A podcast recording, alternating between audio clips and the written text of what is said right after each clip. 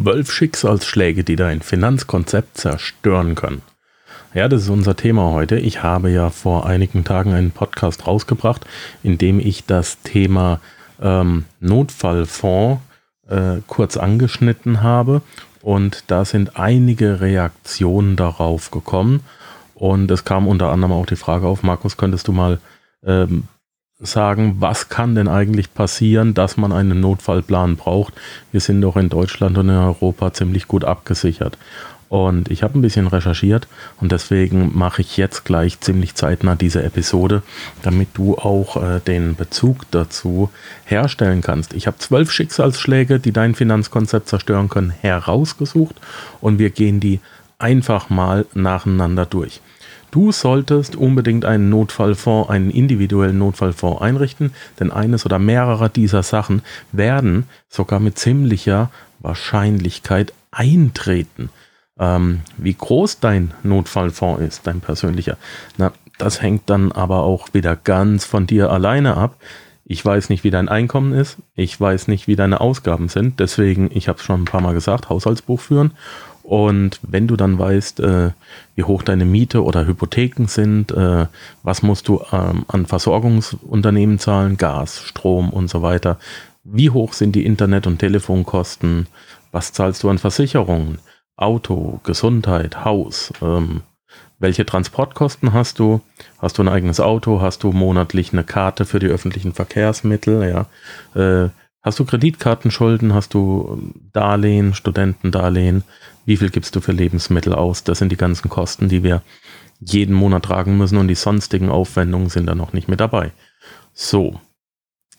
Wenn deine Einnahmen und deine Ausgaben im Monat gleich sind, dann kann ich also gleich hoch. Also Einnahmen minus Ausgaben geben null. Dann heißt das nicht, dass du dein Budget im Griff hast. Das habe ich früher mal gedacht. Und das hat mich dann auch immer in die Scheiße geritten. Das hat dazu geführt, dass ich in zwei Ländern Europas äh, bis äh, ja, auf den Arsch runtergepfändet wurde. Und ich habe nie verstanden, warum das so war, denn diese unerwarteten Lebensereignisse sind eingetreten und die haben mir eben alles kaputt gemacht. Und zwar wirklich alles. Und das ist immer so, das hat so lange funktioniert, mir das alles kaputt zu machen, solange ich die Schuld im Außen gesucht habe.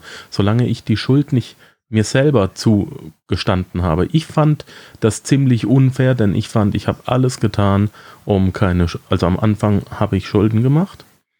Das hat mir das Genick gebrochen. Dann habe ich gesagt, ich mache keine Schulden mehr. Vermeintlich, aber ich habe Abzahlungskredite gehabt. Ähm, und dann kamen eben Lebensereignisse, die waren unerwartet. Unerwartete Lebensereignisse heißen so, weil man sie nicht erwartet.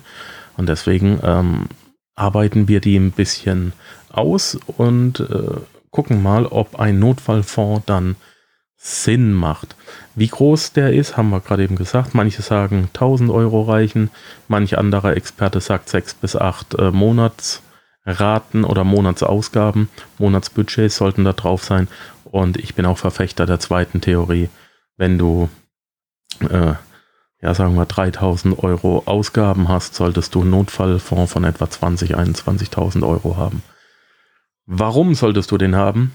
Punkt 1. Es kann medizinische Notfälle geben. Ähm, bitte schau auch ein bisschen über den Tellerrand hinaus. Ich wohne jetzt seit elf Jahren in der Schweiz und ich kann dir sagen, es gibt deutlich andere ähm, medizinische Abdeckungen und Versorgungen als in Deutschland. Hier in der Schweiz zahlen wir äh, unsere Krankenkasse komplett selber, haben trotzdem noch einen sehr hohen Selbstbehalt eine Franchise äh, jedes Jahr mit dabei und Zahnkosten und so weiter sind schon mal gar nicht mit drin. Also nur mal als Beispiel, damit ihr wisst, was Sache ist. Als ich früher noch Angestellter war und ich bin mit Krankenversicherung zum Arzt gegangen, die ersten 1500 äh, Franken im Jahr zahlst du da erstmal selbst oder zumindest mit dem Vertrag, den wir hatten. Und das heißt, du gehst zum Arzt und musst dir eine Krankmeldung holen, weil du krank bist, für eine, Bescheinigung für einen Arbeitgeber. Dann legst du da gleich mal 150 Franken hin. Zum Umrechnen, das sind 140 Euro. Ja, und da überlegst du dir schon, ob du krank bist oder nicht, ob du wirklich krank bist. Ähm, leg für medizinische Notfälle, je nachdem, wo du lebst, äh, bitte genug zur Seite. Das sollte locker eine Notfallbehandlung äh, und Zahnersatz abdecken können. Ich habe mir selber beim Skifahren das Schlüsselbein gebrochen. Wenn du im Ausland bist, irgendwas ist, du musst einfach auf Gelder zurückgreifen können, dass deine Gesundheit nicht leidet. Punkt Nummer zwei, ähm, da spreche ich aus eigener Erfahrung, ähm, ist der Verlust von einem Arbeitsplatz. Äh, selbst wenn du mit deinem Chef, mit deinen ähm, Mitarbeitern, mit deinen Kollegen, wenn du mit denen wunderbar auskommst und du lieferst die tollste Arbeit ab, kann es sein, dass das Management wechselt und es kommen Budgetkürzungen, beispielsweise vom, von der Hauptstelle. Ähm, du arbeitest in Berlin und die Hauptstelle ist in Hamburg und es wird einfach vom Management äh, beschlossen, dass du wegrationiert wirst. Das passiert sogar in ähm, Beamtenstellungen in der Bundeswehr und sonst irgendwo bei Behörden, die können wegrationiert werden und dann war es das für dich. Immer wenn du einen Angestellten Job hast, dann ist der sehr instabil und unberechenbar. Behalte es immer im Hinterkopf. Du gibst die Macht damit anderen Menschen, äh, du gibst die Macht aus der Hand, über dein finanzielles Leben selber zu bestimmen. Für viele ist das das Richtige, aber dann auch Vorsa äh, vorsorgen. Ja? Der dritte Punkt, der eintreten kann, ist eine Scheidung und gegebenenfalls der darauf folgende Kindesunterhalt. Ähm, es mag für dich komisch erscheinen, wenn du nicht verheiratet bist oder in einer glücklichen Beziehung darüber nachzudenken, aber es hat ja einen Grund, dass man teilweise ähm, diese ähm, Eheverträge vorher abschließt. Ja. Ähm, Scheidungsvereinbarungen sind immer eine finanzielle Belastung für beide Situationen, äh, für beide Paare, äh, für beide, jetzt wird es aber lustig, für beide Teile des Paars. Und ähm, es ist einerseits unfair, dass du vielleicht Unterhalt zahlen musst. Es ist auf der anderen Seite unfair, dass man äh, um den Unterhalt betteln muss. Und es ist für beide ein Rieseneinschnitt, der auch viele, viele Jahre äh, nach sich ziehen kann wenn man einen Fonds hat, der das erstmal abfedert und dann äh, Zeit hat, äh, das, das, das Ganze in normale Bahnen zu lenken, dann kann das doch schon sehr hilfreich sein. Ja? Wo kann noch ein Fonds hilfreich sein? Bei Autoproblemen. Auch da spreche ich aus eigener Erfahrung. Leute, wenn die Karre liegen bleibt du kommst nicht mehr zur Arbeit, dann steigt das Stresslevel aber. Dann ist die Panik erstmal groß ähm, gerade ältere Autos mit vielen, vielen Kilometern auf dem Konto, die können teuer werden. Und hier kommt jetzt mein Ratschlag zum Auto. Das Auto darf nicht mehr kosten, ein gebrauchtes, als zwei Monatsgagen äh, von dir. Ja? Das, was du in zwei Monaten netto verdienst, Mehr darf ein gebrauchtes Auto nicht kosten, denn sonst hängst du emotional dran und denkst, es wäre ein Investment, was es nicht ist. Es ist ja eine Ausgabe. Und wenn eine Reparatur mehr als 50 Prozent einer Monatseinnahme kostet, dann wird das Auto abgestoßen und für, äh, für den Preis von zwei Monatsgagen wieder ein neues gekauft, also ein gebrauchtes. Der zweite Punkt wäre, Eröffne eine Firma, schau, dass die gut läuft, wenn du eine GmbH hast, und lease dein Auto auf die Firma. Warum? Du hast keine, wenn das Auto ein Problem macht, dann läuft das auf den Leasingpartner. Und du hast keine unerwarteten Ausgaben, sondern du hast Firmenkosten und diese Firmenkosten sind Fixkosten. Ja? Und du musst die nicht aus eigener Tasche aufwenden. Und diese Fixkosten kannst du auch noch von der Steuer abschreiben. Das ist, du fährst alle vier Jahre ein neues Auto, äh, du musst dich nicht um Winterreifen kümmern, äh, die Karre bleibt liegen, du kriegst innerhalb von einem Tag eine neue. Du musst einfach darauf aufpassen, dass es kein Kreditleasing ist und so weiter. Und während der Leasingzeit, sagen wir mal von vier Jahren, sparst du dir gleichzeitig noch das Geld an, um, die, um das Fahrzeug nach vier Jahren auszulösen. Du gibst es nicht zurück, du löst es aus, hol, liest dir aber ein neues. Und wenn du, sagen wir mal, noch 6000 Euro zahlen musst für das Auto, du hast gut darauf aufgepasst, gehe hin und verkaufst für 8000 online. Und das funktioniert, wenn du die Karre jetzt nicht gerade durch den Dreck gezogen hast, äh, über einen Acker oder so. Ja, ähm, sieh zu, dass keine Steinschläge drauf sind. Mach dir vorne so, wie es die Ami machen, so, eine, so einen Steinschlagschutz, eine Hutze drüber und ähm, rechne wirklich damit, nach vier Jahren im Leasing das Auto auszulösen und es teurer zu verkaufen oder zum gleichen Preis zu verkaufen. Und damit hast du dann Fixkosten im Monat und äh, 0% Finanzierung. Ansonsten, wenn du auf gebrauchte Fahrzeuge angewiesen bist, bitte nicht mehr als äh, zwei Monatsgagen. Himmel, ich habe das Wort vergessen, wie das, wie heißt das, wenn, was ist das, was du verdienst als Angestellter? Ah, ihr könnt mir jetzt nicht antworten, ne? Ähm, Gehälter, zwei Monatsgehälter. Ja, ich kriege ja keine Gehälter mehr. Gut, Punkt Nummer 5. Ähm, ich möchte nicht makaber erscheinen. Und das Letzte, worüber wir nachdenken wollen, ist das Ableben eines lieben, netten Menschen. Aber der Tod eines Ehepartners oder Elternteils kann nicht nur kommen, sondern er kommt.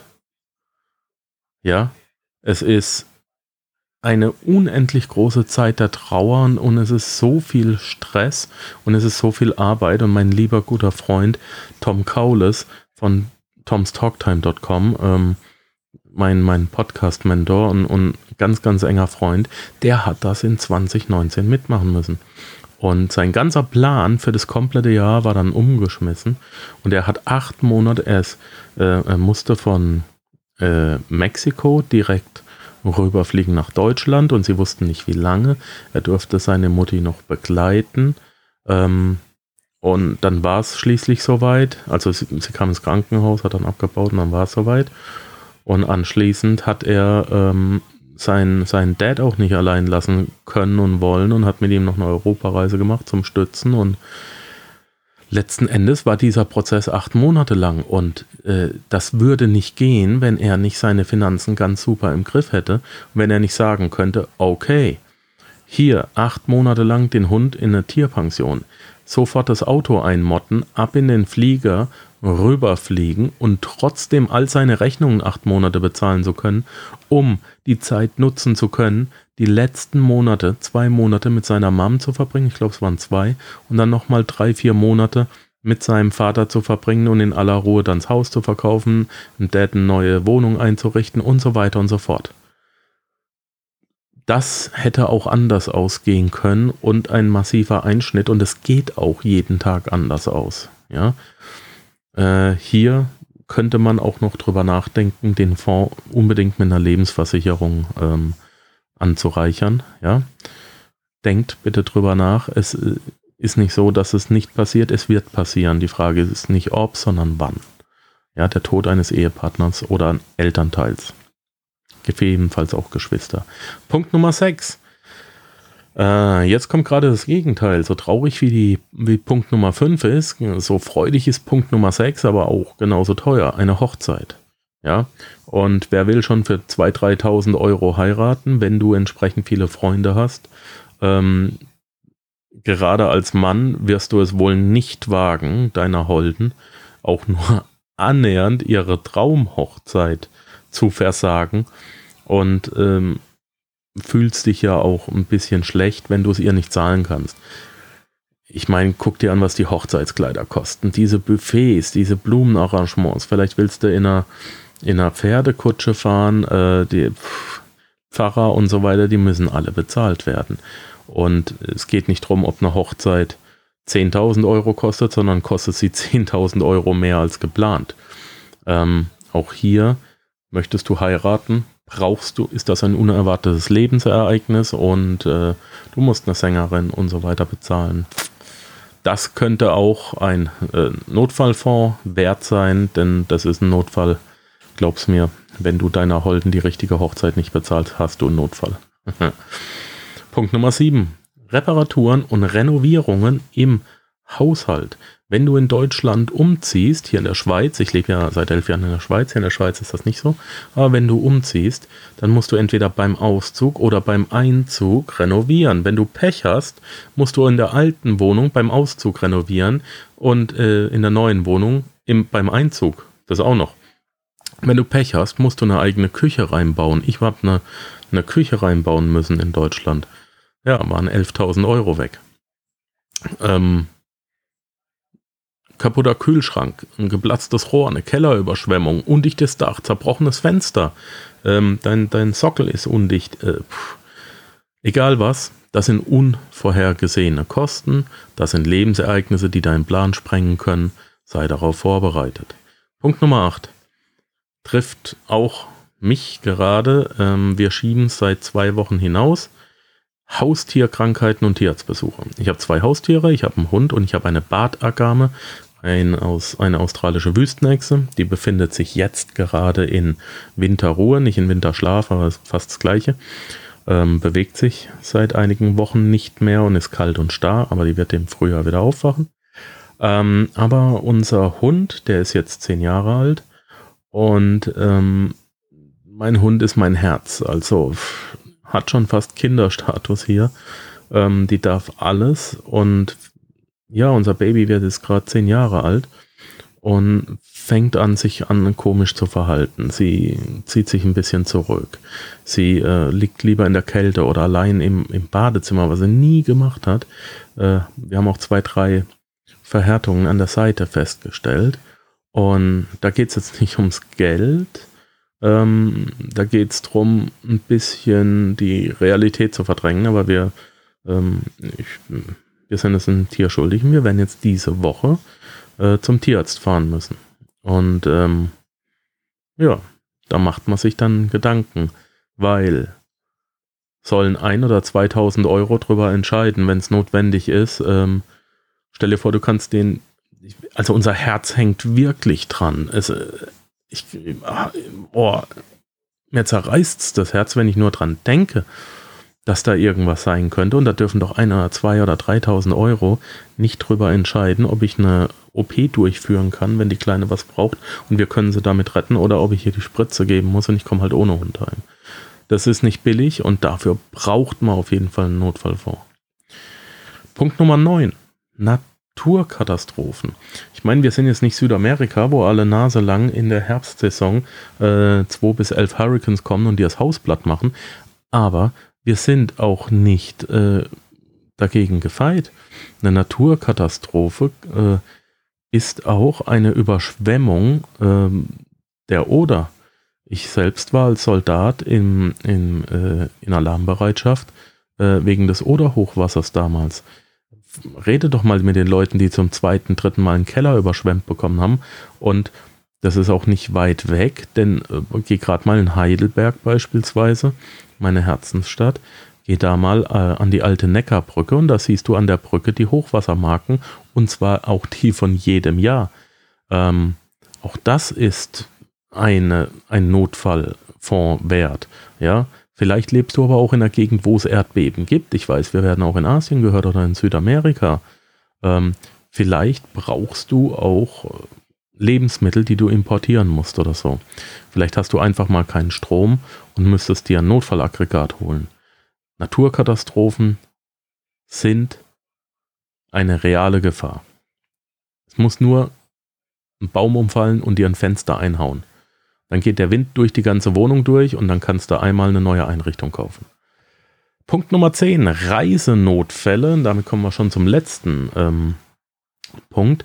Reisenotfälle heißt nicht, dass du einen Notfall auf einer Reise hast, sondern dass es eben einen Notfall gibt und du musst reisen. Und das haben wir ja vorhin auch schon gehört.